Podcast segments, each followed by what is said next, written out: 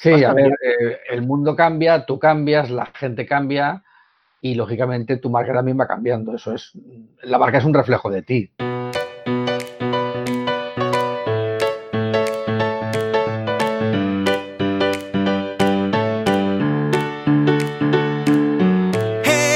Hola, ¿qué tal? Buenas noches a todos. Bienvenidos a carretedigital.com, el podcast en el que hablamos sobre fotografía, como siempre. Y como cada lunes estamos en directo en nuestro canal de YouTube todos los lunes a las 10 de la noche hablando sobre una temática diferente, cada lunes diferente, eh, con un eh, colaborador distinto cada semana, con un experto en diversas temáticas de la fotografía, eh, cada lunes en el que, bueno, pues transmitimos estos podcasts, grabamos estos podcasts en directo y así tenemos la oportunidad de poder interactuar con vosotros para que vosotros podáis ir preguntando lo que os vaya viniendo a la cabeza o lo que hayáis preparado durante la semana, pues aquí en directo, en el, chat en directo que tenemos aquí en, YouTube con vosotros.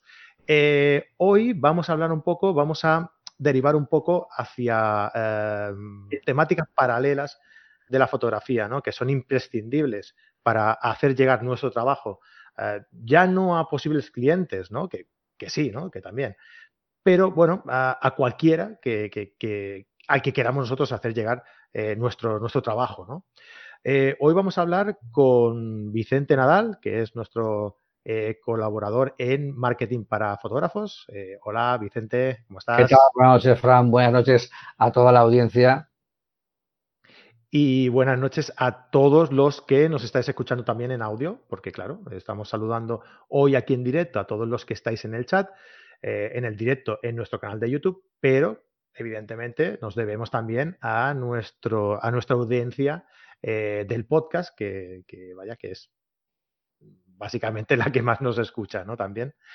Ah, vamos a ir saludando un poco a quien va entrando aquí en el directo, Vanessa Toro, Paco Andreu, Gerardo, Fotos Rami, 60 eh, milímetros, que es Iván. Muy buenas noches a todos. Ya sabéis, ¿eh? si queréis preguntar cualquier cosa, eh, pues aquí nos tenéis. Ah, y bueno, ya que estáis aquí, mirad, os voy a explicar una cosa que no sé si la he explicado alguna vez, no sé, pero yo la voy a explicar. Carretedigital.com es una plataforma de cursos online. ¿Cómo os habéis quedado? ¿A que eso no lo sabíais? Pues sí, sí, es una plataforma de cursos online eh, que va bajo suscripción, en la cual pagáis 10 euros al mes y podéis eh, ver todos, todos, todos los cursos que tenemos en activo, ¿vale? Que tenemos publicados. Son unos 20 cursos más o menos eh, en los que cada uno tiene 10 clases. Y bueno, pues podéis verlo cuando queráis, desde donde queráis. los cursos son súper potentes, hechos por profesores con, eh, pues que especialistas en, su, en, su, sector, ¿no? Tenemos cursos de macro, cursos de composición, de iniciación a la fotografía, de retoque, de Photoshop, de Lightroom, de fotografía de viaje. Bueno, como veis, tenemos un montón de cursos, ¿vale? Así que animaos a probarlo porque tenemos una clase en abierto en todos los cursos para que probéis y si os gusta, pues os suscribís y hacer cursos como un loco y ahí aprender fotografía. Y luego queremos ver las fotos, ¿eh? Si os apuntáis y, hacéis los cursos, queremos ver vuestra evolución, ¿vale? Que el otro día me escribía una chica y me decía, oye, que me gusta mucho el curso que estoy haciendo y tal, y en cuanto me lo acabe, me voy a hacer otro. Digo, vale, me parece muy bien, pero quiero ver fotos de vuestra evolución. Así que ya sabéis, eh, caretedigital.com, metéis ahí, os suscribís y por 10 euritos al mes tenéis todos los cursos a vuestra disposición. Bien, venga, vamos al tema. Hoy hablamos con Vicente Nadal sobre marca personal. Eh, una, una faceta de la fotografía muy importante, pues para que la gente te reconozca, para que sepan eh, cuál es tu estilo, cuál es tu, eh, tu, sello personal, ¿no? Y te identifiquen con un tipo de fotografía que les interese y quieran contratarte o quieran seguirte simplemente, pues por tener esa, esa característica fotográfica, ¿no? Más o menos sería eso, Vicente. Bueno, más o menos. Vamos, a empezar por el principio. Vamos a empezar por el principio. Venga, venga, ataca. Venga, va. ¿Qué es una marca personal? Va, Vicente. Vale, a ver, em, la marca personal, como tú comentas, tiene que ver con tu estilo, pero no es solo el estilo. ¿vale? Es decir, el estilo fotográfico es digamos, una de las cosas que forman parte de tu marca personal. Pero no es solamente eso. Marca personal realmente sería como si, imagínate, eh, un copo de nieve que tiene esa cantidad de hilitos, de formas geométricas. Cada una de esas líneas es un elemento que forma tu marca personal. marca personal es cómo vistes, cómo hablas, cómo hueles en persona, los gestos que haces, el diseño de tu página web, el diseño de tu logo, cómo escribes los textos a los clientes, cómo está escrita tu web, cómo redactas los correos, cómo haces la fotografía, cómo entregas el producto a tu cliente, cómo diseñas tu factura. O sea, la marca personal es todo lo que se desprende de ti. Y sobre todo, eh, hay una frase que me gusta mucho de todas las frases de los grandes, eh, digamos, maestros de los negocios. Hay una frase que, se me ha quedado muy grabada, que es la, frase de, del CEO de Amazon, de, de Jeff Bezos, que él dice que de marca personal es lo que la gente dice de ti cuando tú no estás. ¿Vale? Entonces, si tú eres capaz que cuando no estás presente, la gente hable de ti por tus virtudes, por tu modo de ser, por tu personalidad, por tu estilo fotográfico, siempre digamos por valores positivos, ¿no? Eh, entonces quiere decir que tienes una buena marca personal. Lo peor que puede pasar de alguien es que cuando uno no esté no hablen de él. Porque eso implica que no ni mal ni bien, ¿no? Ni bien ni mal. No generas ningún tipo de impacto, ¿no? ¿Vale? Entonces, tienes que ser capaz de impactar a la gente, de alguna manera, ¿no? Cuanto más impactas eh, a la gente, em, más capacidad tienes de vender tus servicios y vender tu producto. Pero ese impacto está siempre basado en un 80-90% en la primera impresión que crea tu marca personal. O sea, ¿tú crees que mm, no, no vas a poder recuperar nunca a alguien que te visite una vez? Por ejemplo, estos podcasts en directo que hacemos nosotros, ¿no? Alguien que venga hoy por primera vez y nos vea, y nos vea aquí hablando, eh, si no le causamos eh, a ellos un impacto, no vamos a tener posibilidad de recuperarlo en un futuro, recuperarlo en el sentido de que, de que nos siga o de que haga nuestros cursos o de que se suscriba a nuestro, a nuestro mailing. A ver, hay una frase muy interesante en este sentido, no, recuerdo de quién es, pero sé que es de alguien importante, alguien famoso, que dice, a raíz de también del tema de la marca personal, como algo lateral, dice que no hay una segunda oportunidad para una primera buena impresión. La primera buena impresión es la primera. No tienes una segunda oportunidad. Si tu primera impresión ha sido negativa, romper esa, esa inercia es muy difícil. Es muy difícil porque es como si eh, la primera vez que ves que pruebas algo, el sabor te repele. Ya nunca vas a querer probarlo otra vez. Ya vas a pensar en esa comida y ya de entrada, uff, ya te, te, te, ponen los pelos de punta, ¿no? O sea, ¿cómo te convence a alguien? No, no, es que sé que probaste ese día, estaba mal cocinado. Prueba este, que este es el bueno el otro no te fíes porque ese día se quemó, se pasó la sal y, este era un desastre. Y tuviste la mala suerte de que te pasara eso a ti. Pero así tú dices, me estás engañando. No me lo creo. No te lo, confianza, claro. Lo probarías con temor, con mucho, con mucha precaución, ¿no? Entonces con la gente nos pasa lo mismo. Si alguien nos crea una mala primera impresión, después ya no te vas a fiar de esa persona, no vas a pensar que, que va en serio. Decir, cualquier cosa que haga va a ser sospechosa. Y eso es muy difícil, ¿no? Si alguien sospecha de ti, es muy difícil, ¿no? Que le puedas rebatir, ¿no? Esa sensación. requiere mucho tiempo y mucha dosis de buenas acciones consecutivas y un fallo, para que al final diga, mira, pues, pues estaba equivocado. No, cuesta, cuesta.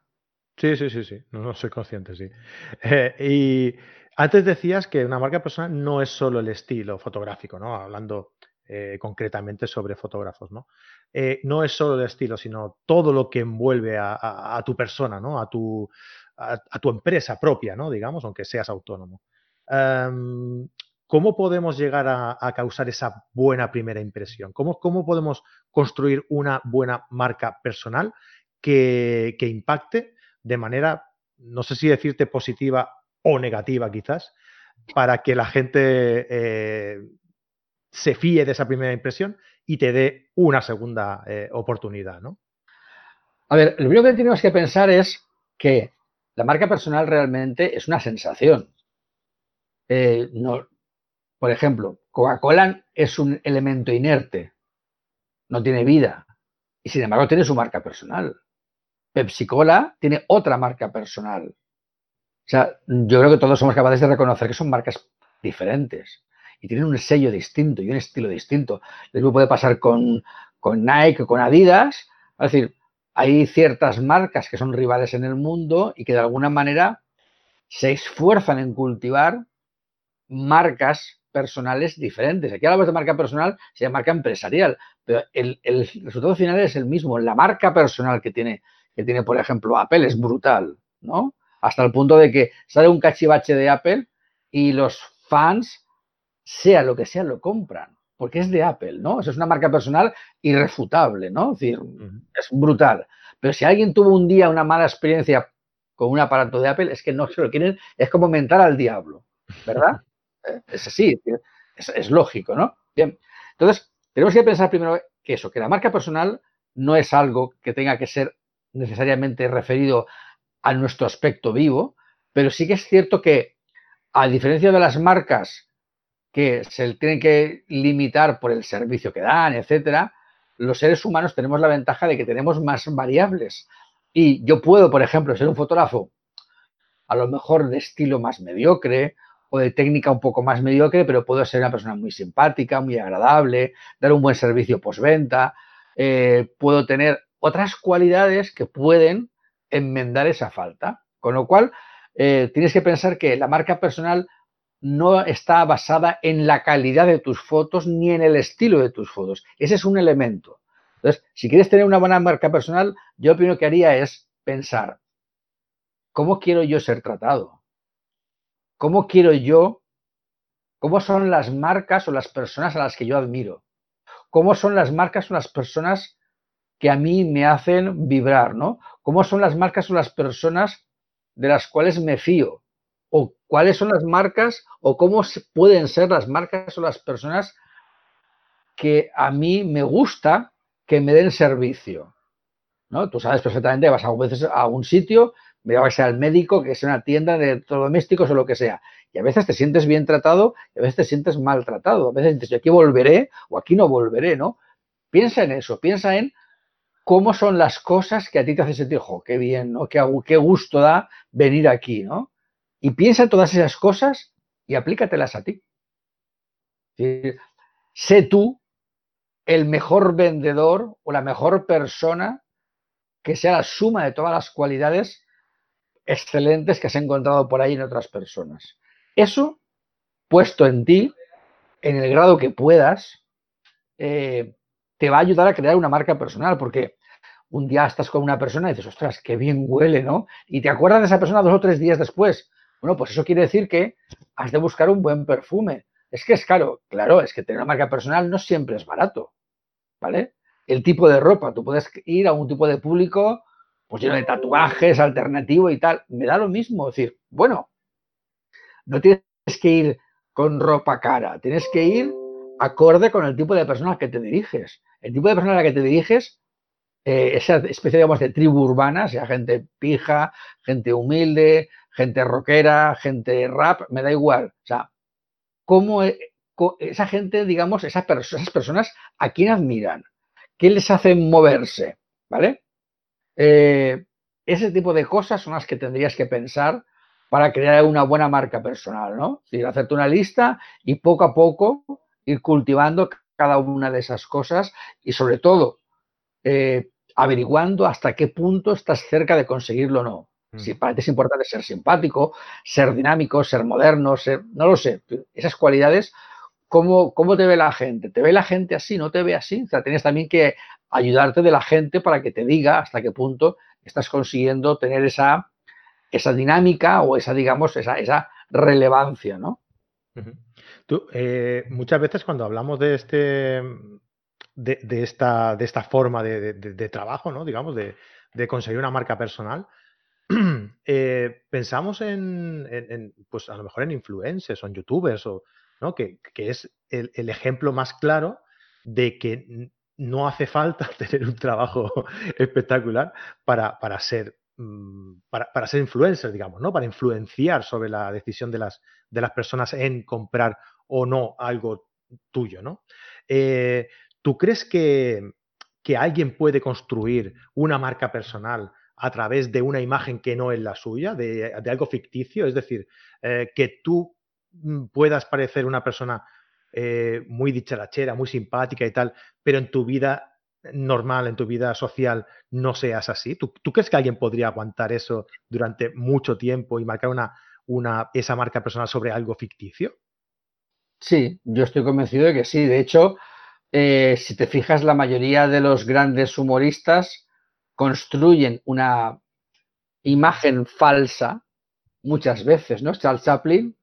Es la imagen del payaso, ¿no? Que, luego está en casa solo y deprimido, ¿no? El payaso, el Charles Chaplin, o sea, lo que es Charlotte, es un personaje. Y él vivió con ese personaje toda su vida, ¿no? Mm. Y, y de alguna manera la gente no pensaba en el director, productor Charles Chaplin, preguntaba en Charlotte, ¿no? Y yo creo que todo el mundo cuando habla de Geraldine Chaplin, dice la hija de Charlotte. No dije muchas veces no te, no te da, o sea, no eres capaz de distinguir el personaje de la persona, ¿no? Em, yo estoy seguro que en una, en una medida bastante grande, las primeras temporadas de Risto Mijide en Operación Triunfo eran un papel. Porque luego les has visto, las has visto en otros programas más recientemente y no tiene ese, digamos, carácter tan sumamente sádico, por decirlo de alguna manera, ¿no? ¿Me entiendes? Entonces, yo estoy convencido de que hay eh, personas eh, o personajes en el mundo que se construyen exagerando, ¿no? Y, te voy a decir incluso un poco, a lo mejor algo más, más propio del mundo de la, de, la, de la, música. Yo no me imagino al líder de Kiss en su casa pinta y maquillado como sale del escenario a comprar al supermercado así. Claro, verdad. Entonces, eh, yo estoy convencido de que existe en el mundo mucha gente que se construye un personaje, que vive con ese personaje toda su vida, pero que luego cuando llega a casa se quita el personaje y es una persona normal y corriente. Bueno, pero hoy en día quizá es más complicado en ese sentido, porque la gente prácticamente enseña su vida a través de las redes. Y entonces eh, la gente se crea su personaje a través de, su día a día, de su vida cotidiana, ¿no? Y, quizá es más complicado, ¿no? Esconder estos, estos defectos o esta cara oculta, ¿no? Yo creo que no. Mira, hace poco tiempo hubo un caso de una actriz y modelo, no sé si era una actriz, una modelo, creo que era una modelo, me parece, eh, en Instagram, que estaba contando su vida de lujo, de pasión, de diversión, de tal, no sé qué, y un buen día se hartó y dijo, y señores, todo esto es mentira. Y lo destapó. Y demostró que todo eso era falso, que todo eso era postureo, que todo eso era un negocio y que no había nada de, verdad en, eso y que en el fondo ya no era tan feliz, ni tan dichosa, ni nada. No recuerdo el caso. Yo es algo que sé que ha pasado hace recientemente, hace no mucho, eh, y, te ese caso demostraba hasta qué punto eh, se están construyendo mitos en Instagram para las chicas, en este caso, eh, que son totalmente mentiras, construidos por las marcas, a fuerza de talonario o a fuerza de regalarles cosas, a fuerza de casi obligarles, en cierto modo, a prostituirse un poco por las marcas, ¿vale? Eh, haciendo una ficción de un papel del cual a lo mejor algunas ya no pueden escapar, ¿no? creo yo que hoy en día eh, incluso te diría, yo creo que es más fácil las redes sociales facilitan más la construcción del personaje. Yo, por ejemplo, te voy a contar una cosa. Yo he estado, yo estuve durante mucho tiempo manejando una cuenta de Twitter eh, de una supuesta, de una supuesta wedding planner, chica, eh, y yo me rodeaba de otras chicas wedding planners, nadie sabía que detrás de esa cuenta había un chico. Hacía tiempo en Twitter, ¿no? Bueno, pues yo me construí un personaje ahí, me construí una, audiencia, me construí un, un algo y tenía una reputación entre las wedding planners, pero detrás de esa, marca había un chico, no una chica, pero nadie lo sabía. Qué fuerte. Con lo cual, realmente, tú puedes construir, o sea, una persona podría hoy en día con las redes sociales construir varias marcas personales diferentes, de diferentes cosas, y no se notaría. yo creo que al revés, las redes sociales facilitan todavía más eso. hay que tener cuidado, claro. Claro. Es una arma poderosa, pero hay que usarla bien. Sí, sí. No, yo creo que le creas expectativas al cliente y luego hay que cumplirlas. Exactamente. Es lo que te digo, que, por lo menos hay que ser más cuidadoso, ¿no? Porque, eh, no sé, por ejemplo, me pongo en la piel de un futbolista. Un futbolista, si, es buen jugador y, no es muy, eh, muy polémico dentro del campo y demás, ¿qué pasa? Luego escuchas las noticias y, dicen que le han eh, pillado bebiendo borracho, ahí bebiendo borracho, conduciendo borracho, por ejemplo, y te sorprende, ¿no? dices, oh, pero ¿cómo puede ser que este jugador que, es tan buen chico, que tal? ¿Y tú qué sabes si es buen chico o no es buen chico, ¿no? Pero se ha construido una, marca personal a partir pues, de su propio trabajo, ¿no? Eso es una cosa, pero alguien que está enseñando su vida en directo a través de las redes, de las redes sociales, eso es lo que a mí me sorprende que, se pueda impostar, ¿no? que, se pueda crear un, personaje ficticio a través de eso, ¿no? Se puede, se puede. ¿eh? Sí, no, ya, ya, imagino ya. Hay gente también que tiene más, mm, tiene más eh, facilidad para, crear un, personaje, ¿no? Me imagino también. De ser un buen actor, ¿no? A todas horas. Sí. Eh, ¿Y por qué es tan importante para vender esta, esta marca personal? O sea, ¿por qué alguien no puede fijarse más en el producto en sí que en todo lo que rodea a ese producto, ¿no? En el, producto eh, físicamente, que, en todo el envoltorio que rodea a, ese producto en sí. Pues porque estamos en una economía de mercado también, ¿no? Y, el mercado nos hace consumir marcas, no productos. Tú no vas a una tienda de electrodomésticos y te ofrecen 15 lavadoras diferentes sin marca. Te ofrecen 15 marcas distintas o de siete marcas, dos o tres modelos diferentes. Y por tanto, ya sabes que esta marca es alemana, esta es holandesa, esta es italiana. Ay, la italiana no me fío mucho porque me gusta, yo me, fío más de los alemanes. Alemanes que son muy... ¿eh? Coreana, ay, los coreanos, ay no, yo me gusta más la... no, este, mira, esta que es americana, esta es buena, es decir, son mitos, ¿no? Si tenemos mitos en la cabeza de que si tal marca es mejor porque es alemana o porque es suiza o tal. Eh, esos mitos que tenemos en la cabeza eh, nos, nos ayudan a sentirnos seguros. Si cuando haces una compra, tú quieres sentirte seguro. Tú no quieres comprar algo y, bueno, lo compro, me gasto mil euros y a ver lo que sale, ¿no? Tú quieres decir, mira, he comprado esto y sé que es una buena compra, ¿no? O he comprado esto que vale mil a tres euros, bueno, si rompe me da igual. Es algo muy barato, no tiene marca, pero lo que estás buscando es ahorrarte el dinero. Pero cuando tú quieres gastarte el dinero como una inversión, buscas que te respalde una marca.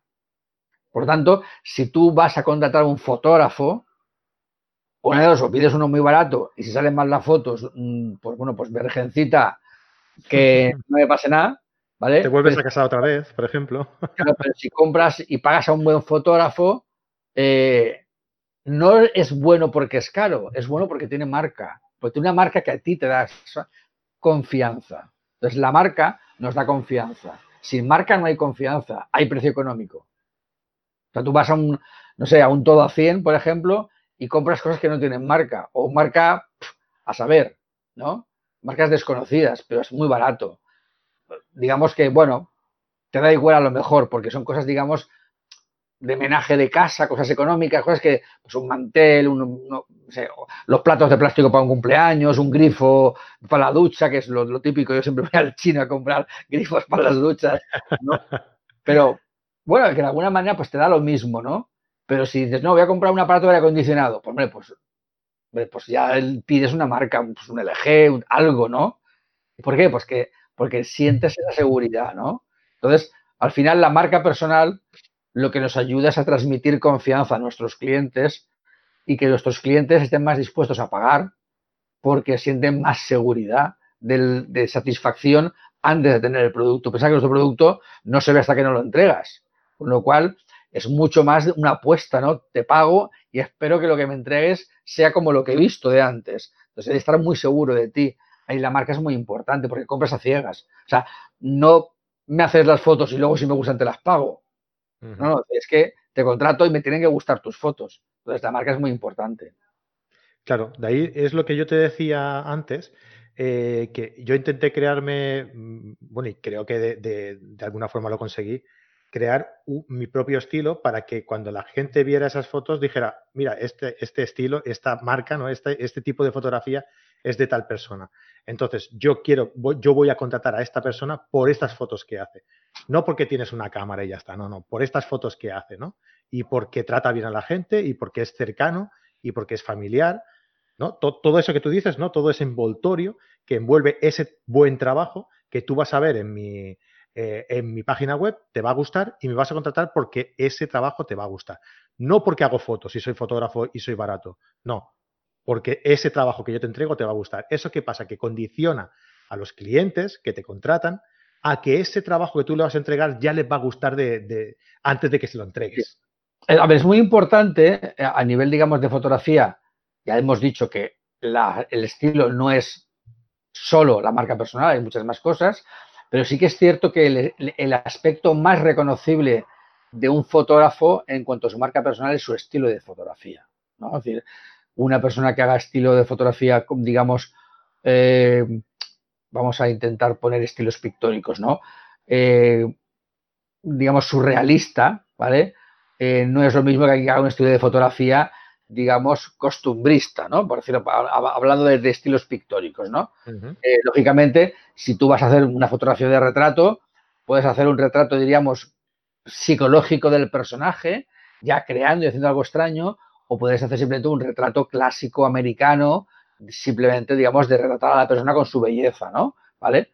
Eh, bueno, pues cada uno puede tener su estilo. Hay gente que le puede gustar hacer retratos eh, con, eh, digamos, con una luz muy, muy, muy contrastada, muy duro, marcando mucho, digamos, la, personalidad de, de la cara. Y a quien le puede gustar hacer un retrato, pues mucho más dulce, mucho más amable, disimulándolo más todo. No son diferentes estilos, evidentemente. Y eso puede marcar que te contrate un tipo de persona u otro tipo de persona, ¿vale? Precisamente por tu estilo fotográfico. Pero además de eso, tienes que tener un buen servicio postventa, tienes que tener una buena, un buen trato con la gente, tienes que terminar de redondearlo, porque al final puede ser un fotógrafo con un estilo muy bueno, muy marcado, pero puede ser un borde y desagradable y entregar los trabajos tarde y entonces la gente no te contrata porque, porque falla el resto, ¿no? Entonces, todo ha de estar eh, cubierto, ¿no?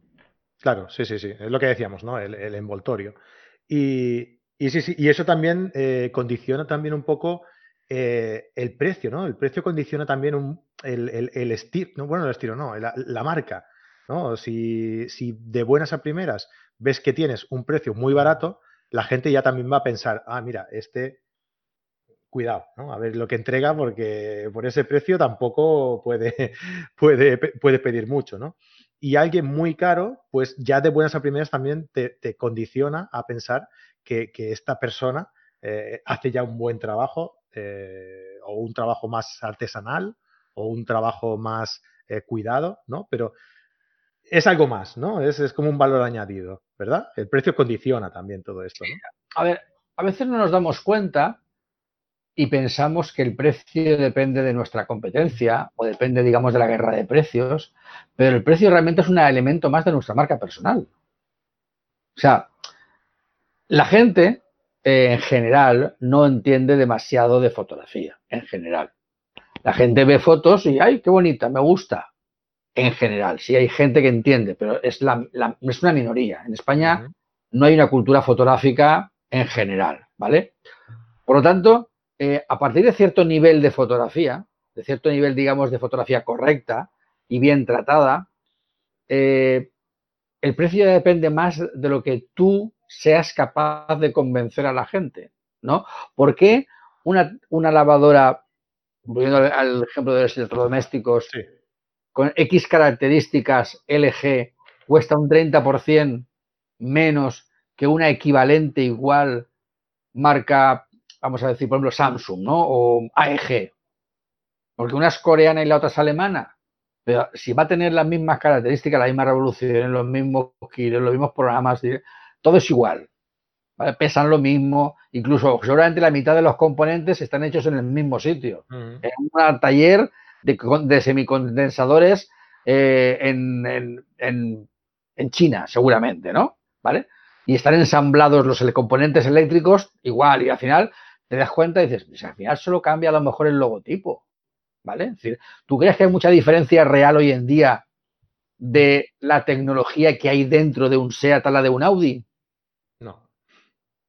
Sin embargo, te cuesta mucho más un Audi que un SEAT. O sea, no digo que no haya diferencias reales, pero está fabricado por la misma empresa, por la misma fábrica y, está, y los motores son los mismos, exactamente los mismos. O sea, no hay ninguna diferencia, ¿no? Con lo cual, realmente, al final resulta que tú eres capaz de definir tu estatus a partir de cierto nivel de fotografía mínimo, tú puedes definir tu estatus, tu marca personal con tu precio. Porque si la gente no te conoce de buenas a primeras, si la gente contacta contigo simplemente porque has hecho una búsqueda en Google y han llegado a tu página web y no te conoce de nada, y tus fotos le gustan, ¿por qué razón le vas a cobrar mil si le puedes cobrar dos mil? ¿Quién dice que tu trabajo no vale dos mil? ¿Quién lo dice? ¿No? Es decir, tú lo dices. ¿no? Eres tú quien no lo adornas con el, el oropel adecuado para que valga 2.000, porque a fin de cuentas es una cuestión, digamos, de, de cómo creas el servicio postventa, cómo creas el trato a la gente, cómo entregas ese packaging que hace que la gente se sienta, digamos, eh, tratada con lujo y es lo que hace que un producto de mil valga dos mil. Es más psicológico que real. ¿no? tú pagas muchas veces no el servicio y el producto, sino cómo te sientes. Y la gente que tiene dinero quiere sentirse bien. Con lo cual, a veces simplemente basta con que tú trates bien a la gente para poder subirles el precio. Simplemente porque les haces sentir mejor. ¿Vale? Claro.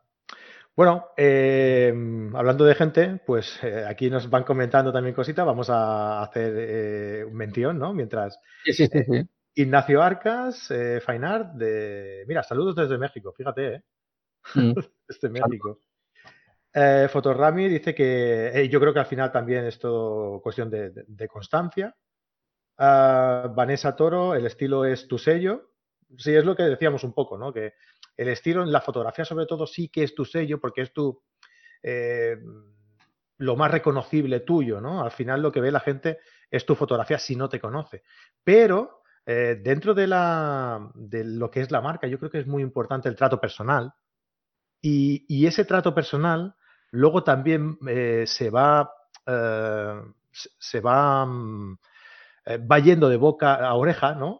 la gente, y al final eso te va creando también otra marca, ¿no? Te va creando también parte de tu marca, que es el trato con la persona.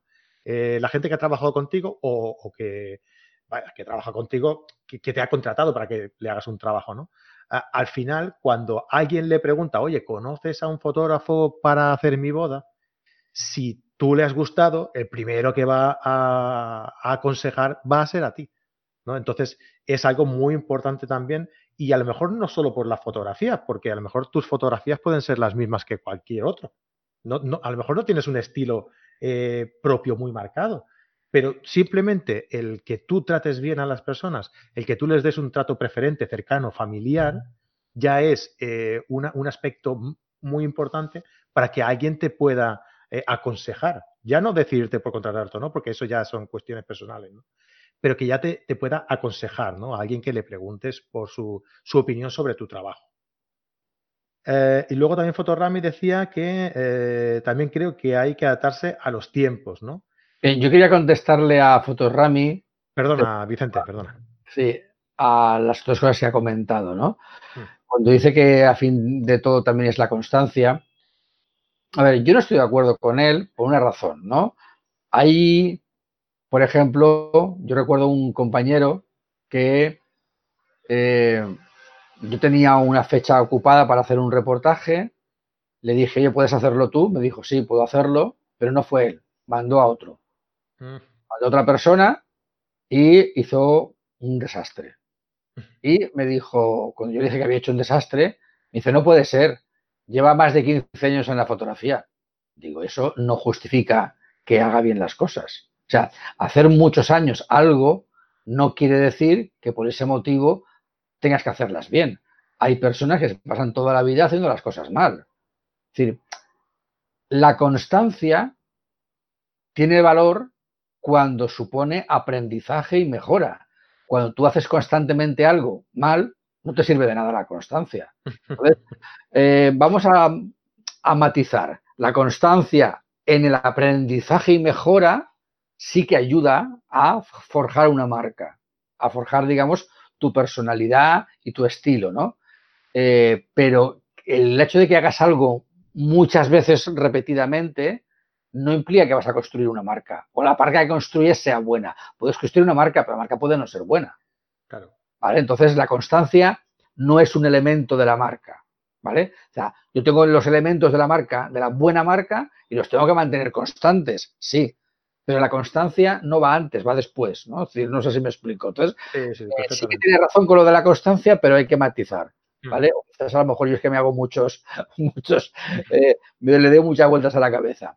No, pero eso es como el mito de, que la, constancia y el esfuerzo, eh, sí, es verdad, la constancia y el esfuerzo al final te llevan al, éxito, pero no lo he hecho bien, claro. Si lo haces mal, por mucho que te esfuerces, y lo haces siempre mal, pues estarás haciéndolo mal siempre y no llegarás a ningún lado. Pero claro, eso es evidente. Y luego cuando comenta que hay que adaptarse a los tiempos, eh, bueno, los tiempos cambian, las modas cambian y tu estilo fotográfico puede cambiar.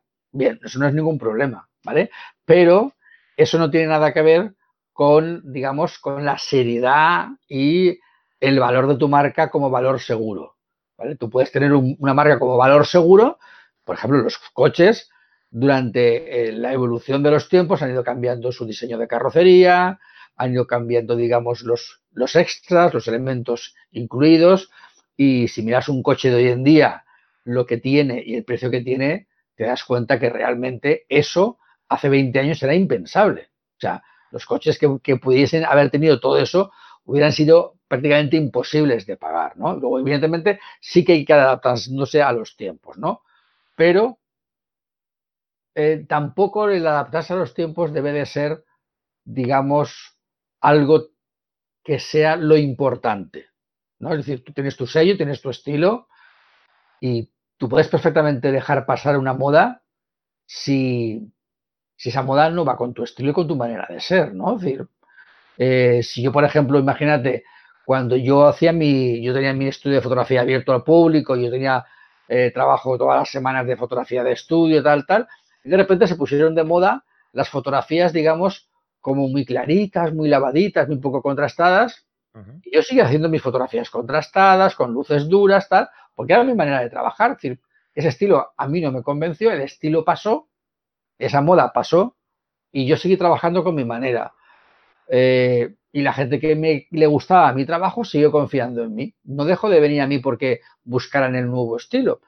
Con lo cual, bueno, adaptarse a los tiempos está bien, pero no tiene por qué ser, digamos, como si dijéramos, eh, o sea, yo no creo que los fotógrafos tengamos que ser como los diseñadores de moda, ¿no? Los diseñadores de moda crean una moda y llega un momento que al final todo el mundo cada año cambia de ropa, cambia de no sé qué, tal y cual, ¿no? La fotografía puede ir más lenta en estilos, pero también va variando de estilo.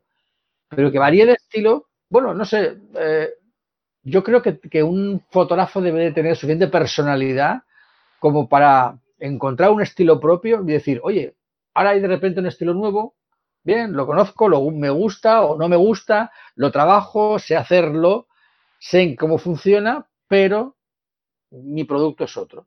Claro. bueno, y, hablando sobre el estilo personal, eh, evidentemente, si tú tienes eh, ese estilo y es característico tuyo, mm, yo creo que ese estilo eh, lo que vas a hacer es matizarlo hacerlo evolucionar, pero la presencia de ese estilo tuyo va a ser siempre la, misma, ¿no? Es que además, ¿sabes lo que pasa? Mira, hay otra, otra frase referente al tema de la marca personal, no sé si la dijo Margaret Thatcher, no estoy seguro. Eh, los nombres de quien dice la frase no, no te llevan bien, ¿eh, Vicente? para eso. Es que vi un vídeo con muchas y, los confundo. dice, solamente tienes una, solo tienes una posibilidad, ser tú mismo. Los demás puestos están ocupados. Y es cierto, es decir, eh, cuando sin querer sigues una moda, y perdóname la expresión, te aborregas, ¿no? Es decir, empiezas a ser difícilmente distinguible y más fácilmente confundible. Si de algo tiene fuerza la marca personal es de ser genuino, de ser distinto, de ser único. ¿no? Coca-Cola no es como Pepsi-Cola, o lo intenta.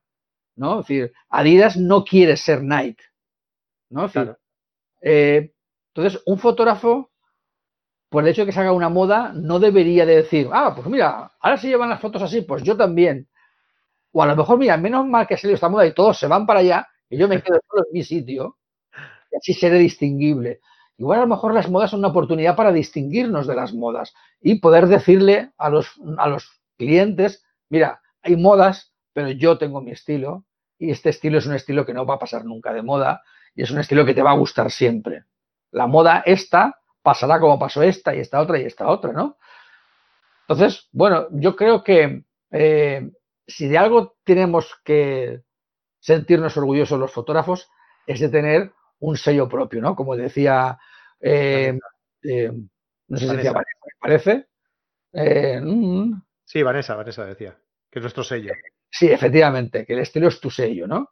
Entonces, bueno, para mí, justamente lo más complicado como fotógrafo es tener un estilo propio, tener una propuesta propia, porque eso justamente es lo que te va a hacer que quien te busque a ti te busca a ti porque eres tú. Y por tanto, el precio ya está en tu, en tu, en tu mano. Poner lo que quieras.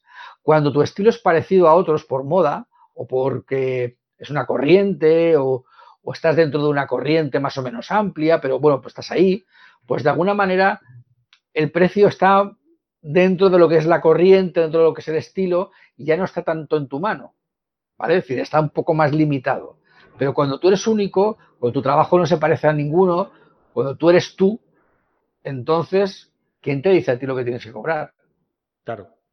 Y yo creo que básicamente la marca personal nos sirve para eso, para ser distintos, ser originales, parecer mejores, a veces no lo somos, pero podemos parecer mejores y cobrar lo que queramos. yo siempre, eh, en, este en este caso, siempre pongo el mismo ejemplo porque es el más característico que conozco y el más claro, ¿no? Que es Fran Russo. Fran Russo tiene su estilo. Eh, es el tío que puso, no, no, digo que inventó, pues evidentemente no inventó, pero que puso de moda el, tema de, sesiones con novios en atardeceres con ese tono cálido, ¿no? Tú ves una foto así y dices, Fran Russo. Y, todo el mundo, cuando ha pasado un tiempo, se lo echan cara. Ah, es que siempre haces lo mismo. Y él siempre dice lo mismo. Y dices, sí, pero los clientes a mí me vienen a buscar eso. Y a mí realmente lo que me importa, lo que tú digas, me importa cero. Lo que me importa es el cliente que es el que me va a pagar a mí el dinero por hacer ese trabajo característico, ¿no? Y creo que es la visión que estamos comentando ahora, ¿no? Que es tu estilo y la gente te conoce y te contrata porque ese es el estilo que están buscando ellos. Le guste a la mayoría de fotógrafos o no le guste, ¿no? Porque eso, al final, te tiene que dar igual. Claro, es que realmente tú no trabajas para que te lo reconozcan tus compañeros, trabajas para que te lo paguen tus clientes. Exacto. No, es como si de repente a Picasso le dijeran, oye, ¿por qué no haces fotos como las de Van Gogh? Para eso ya está Van Gogh. Claro. claro, es que. Qué aburrido sería, ¿verdad? Si todos hiciéramos lo mismo. Claro, entonces, si te fijas una cosa, yo recuerdo cuando yo monté mi estudio fotográfico, eh, para mí mi, mi referencia eh, puede parecer un poco pretencioso, pero mi referencia era Picasso. Picasso en el sentido de que Picasso no copió a nadie, lo experimentó todo y lo inventó casi todo. Iba evolucionando él su estilo y él mismo iba, digamos, poniéndose retos a él mismo, ¿no? Pero a él como, él mismo a él como creador, ¿no? O sea, eh, yo creo que es el, más claro ejemplo de, de artista que, digamos, ha hecho siempre lo que le ha dado la gana. que nunca siguió corrientes, nunca siguió. Él estaba en París y él era coetáneo de, los, de, un tipo de pintores a los cuales él no se parecía en nada. ¿no? él iba contracorriente y la gente le decía, pero, pero ¿cómo pintas eso? Bueno, pues, pues él era así. ¿no? Y yo creo que los fotógrafos deberíamos de pensar un poco en eso también, ¿no? En, en, en esforzarnos no más en hacer mejores fotos, ni esforzarnos más en hacer fotos originales, en hacer fotografías que tengan un sello propio, que se nos reconozca por nuestro trabajo a fin de cuentas. Sí, y yo creo que eso, la forma de conseguirlo, porque, ¿sabes qué pasa? Que, hoy en día eh, eh, aprendemos mucho sobre las cosas que vemos y no aprendemos sobre las cosas que hacemos. Es decir, eh, lo que te comentaba antes, ¿no? Yo creé mi, propio estilo en su día practicando. O sea, yo me iba al, parque, me iba a, la ciudad, mm, encontraba una pareja que estaban paseando y les decía, oye, ¿queréis que os haga una sesión, unas cuantas fotos? Ah, vale, vale. Venga, pues os hago unas fotos. A partir de practicar y practicar y practicar y hacer esto muchas veces, tú te vas dando cuenta las cosas que quieres, las cosas que quieres que sean tu estilo, ¿no? Las cosas que te gusta fotografiar y que eh, esas cosas les gusta a la gente que se la estás haciendo. ¿no? Y te creas un portfolio personal con tu propio estilo a partir de toda esa práctica. Y hoy en día lo que estamos acostumbrados a hacer es sentarnos delante del ordenador y que la gente nos diga qué es lo que te tiene que gustar a ti. Y yo creo que el fallo es ese, que tenemos que salir más a practicar. Tenemos que equivocarnos. Tenemos que equivocarnos, tenemos que saber qué es lo que nos gusta y qué es lo que no nos gusta. Y dentro de lo que nos gusta, qué es lo que le gusta a la gente también de eso. ¿Sabes lo que pasa? Que yo esto lo veo un poco, digamos, como un mundo al revés. O sea, tú coges, por ejemplo, una persona que estudia que estudia Bellas Artes para ser pintor o que simplemente le gusta la pintura y pinta, y lo que hace es pintar. Pinta, luego si puede vender, vender algo, pero pintar pinta y pinta y pinta y pinta, pinta, ¿vale? Los fotógrafos somos un poco raros porque primero aprendemos a hacer fotos y luego las vendemos, pero en medio no hay práctica. ¿No? Es decir, o sea, el fotógrafo debería de aprender a hacer fotos, practicar mucho, ejercitar mucho y en ratos libres vender fotos. es decir, podrías vivir de la fotografía. Lo que te quiero decir es que falta un poco de conexión, ¿no? Entre el momento en el que aprendes y el momento en el que vendes y en medio tenía que haber mucha más práctica. Pero incluso cuando vendes, deberías de seguir practicando y deberías de seguir trabajando en tu estilo, ¿vale? Claro, al final el único momento que tienes para trabajar tu estilo es el momento del reportaje, ¿no? Porque a mí me ha pasado que te pones a la final en la vorágine de reportaje de boda, no sé qué, estudio comunión, tal, pam, pam, pam, y al final, cuando practicas? Pues yo recuerdo que lo que hacía era, me iba a hacer un reportaje de boda, digo, vale, este reportaje de boda, que sé que voy a ir a este sitio, voy a hacer las, estas cuatro fotos que yo sé que funcionan, pero además voy a ir a practicar cosas nuevas. Y me voy a poner así, voy a hacer esto, y yo ya me iba con la idea de experimentar cosas nuevas. Pero claro, solo tienes tiempo de experimentar cuando haces reportajes, pero no es suficiente. O sea, no es suficiente tiempo. Entonces, yo hablé con un fotógrafo que me llamó la atención mucho porque me decía que él lo que hacía justamente era cuando tenía que hacer un trabajo, antes de hacerlo, se lo, preparaba y, y, digamos, y lo practicaba. Pero es que aparte dice, yo no hay semana que no me baje a la calle y haga street photography. Todas las semanas hago fotografía. Todas las semanas veo libros de fotografía. Todas las semanas estudio fotografía. Sigo trabajando, pero sigo estudiando, sigo practicando, sigo disparando fotos, simplemente porque el trabajo de cada día, cuando vas a hacer un trabajo, te tiene que pillar con la mente entrenada. No puedes estar haciendo un reportaje hoy, otro dentro de dos meses y en medio no haber hecho ninguna foto esos dos meses que pasan entre reportaje y reportaje, te tenía que haber pillado todos los días disparando fotos, todos los días entrenándote a buscar encuadres, buscando luces, buscando tal, porque todo ese entrenamiento hace que el día del reportaje tu mente esté entrenada, esté despierta y te sea mucho más fácil encontrar lo que buscas porque has estado entrenando. La mente es un músculo, la vista es un músculo también. Es decir, hay que, hay que darle fuerza, hay que darle forma, ¿no? Y eso implica que todos los días debes de estar con la cámara tirando fotos para que el día del trabajo que te pagan, tú estés en forma. En forma mental, física y, digamos, y despierto para encontrar esos encuadres que te van a hacer luego ser diferente. Y eso se nota mucho, ¿eh? Porque cuando llevas un tiempo, yo estuve en una época en la que hacía bodas, pues a lo mejor una boda cada, cada mes, o incluso meses que dos bodas. Tampoco he estado muy saturado de, de, trabajo, pero iba haciendo. Y yo me acuerdo que metido en la dinámica, te era mucho más fácil todo. ¿no? Es, ostras, pues ibas, veías los encuadres por todos sitios, entendías la luz, sabías colocarte bien en según qué momentos. Cuando lo has dejado eh, y te sale a lo mejor una boda pues suelta en un año, eh, llegas a la boda y, estás como fuera de juego, ¿no? Hostia, sí, sí, sí, sí, no sabes colocarte, hostia, va a venir la luz por aquí, pero la cagas, luego no. Hay cosas que, te cuestan, ¿no? Luego, luego sí que es verdad que entras en la dinámica y, todo te viene, es como, como llevar la, y me pasaba que la primera boda de cada temporada e, era Hostia, boda. La más dura, sí, sí, sí, sí. y acaba hecho polvo. Luego ya vas cogiendo el tranquillo y, bien, ¿no? Pero claro, como realmente de, diciembre, octubre hasta mayo, marzo, abril, esta es una temporada larga que, igual puede estar tres meses o cuatro sin hacer ninguna boda, depende de cómo tengas la faena. Eh, claro, tres meses sin hacer ninguna boda, pues te, deja bastante oxidado. Aunque hagas cosas de estudio y tal, pero no es lo mismo, ¿no? Porque la boda implica mucho más esfuerzo mental, físico, psicológico. Y, lógicamente yo, yo, no, yo lo notaba muchísimo, ¿no? Después de estar muchos meses sin hacer bodas, pues que, notaba que me faltaba mucho fuelle, ¿no? Desde luego que sí. Oye, ¿qué tal por Úbeda, eh, Vicente?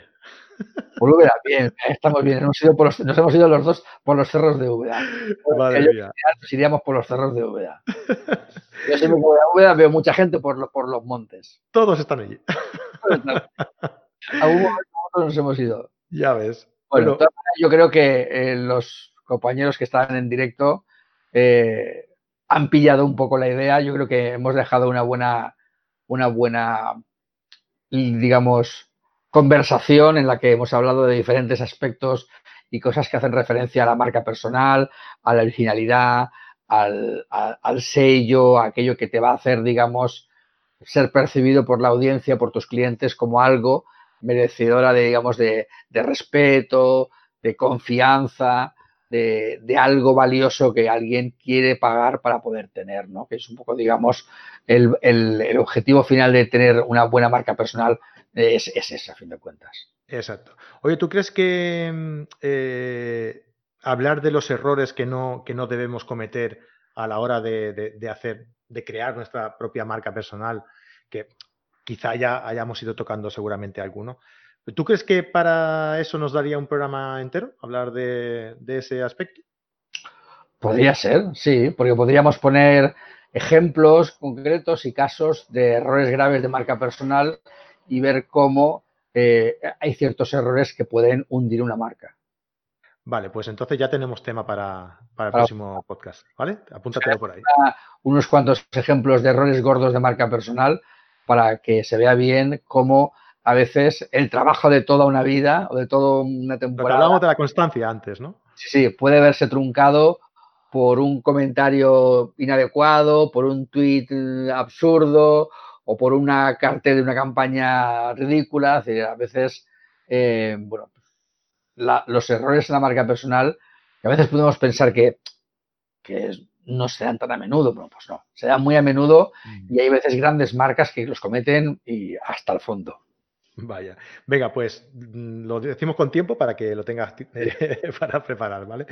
Eh, Vicente, muchísimas gracias por estar aquí y, yo creo que hoy has quedado, ha quedado un, podcast súper guapo. A mí me ha resultado muy interesante, llevamos prácticamente una hora y se me ha pasado eh, volando y yo creo que hemos dado muchos tips y mucha información útil para la gente que eh, se quiera crear su propia marca personal, que a lo mejor esto lo estamos tratando como para que tú te, traje, eh, eh, para que tú te traes una, una estrategia, ¿no? Y digas, vale, voy a hacer esto, voy a hacer lo otro para... Y a veces también la marca personal es un poco eh, algo que va surgiendo también, ¿no? Que espontáneamente también va saliendo de tu forma de trabajar, del trato con la gente, del trato tú con el cliente, y, poco a poco pues se va creando esa, marca personal, ¿no? Entonces, eh, pues eso, que, la gente eh, tenga ese concepto de que al fin, eh, al final de, nuestro trayecto, ¿no? O durante todo nuestro trayecto como fotógrafos, vamos a ir realizando todos estos eh, aspectos que al final van a definir nuestra, nuestra marca personal, ¿no? Exacto. Pues lo dicho, que muchísimas gracias por estar por aquí, Vicente. Y ah, por invitarme. Un abrazo muy grande. Chao, chao. Bien, y nada, a todos los que habéis estado por aquí, pues como siempre, que muchísimas gracias por haber eh, interactuado con nosotros, que ya habéis visto que da mucho de sí cuando nos, cuando nos estáis un cable. Y a todos los que nos estáis escuchando, pues espero que también nos dejéis los comentarios, eh, pues cómo veis el tema de la marca personal, si vosotros creéis que es tan trascendental, tan trascendental como lo hemos pintado nosotros aquí en el, en el podcast y qué es lo que veis más importante a la hora de de eso, ¿no? de, crear tu propia eh, marca personal. Muchísimas gracias por todo ello. Eh, acordaos, pasaros por carretedigital.com, que tenemos un montón de cursos que eh, vais a poder hacer cuando queráis por 10 euros al mes. y además, además, vais a formar parte, pues, oye, de una comunidad muy chula que vamos a ir haciendo cosas que ya os iremos diciendo poco a poco, ¿vale? Y que, y que oye, vais a estar siempre acompañados por, nosotros y, que nos, ya veis que nos gusta mucho tratar con, todos vosotros y que nos gusta mucho saber qué opináis y, y, tenerlo en cuenta, ¿no? Sobre todo. Muchísimas gracias, no me enrollo más, que si no acabaré con toda aquella gente que hay en los cerros de Úbeda, allí perdidos con ellos. Así que nos vemos la semana que viene, eh, un lunes más en directo en el canal de YouTube, ¿vale? Hasta luego, hasta la semana que viene. Adiós.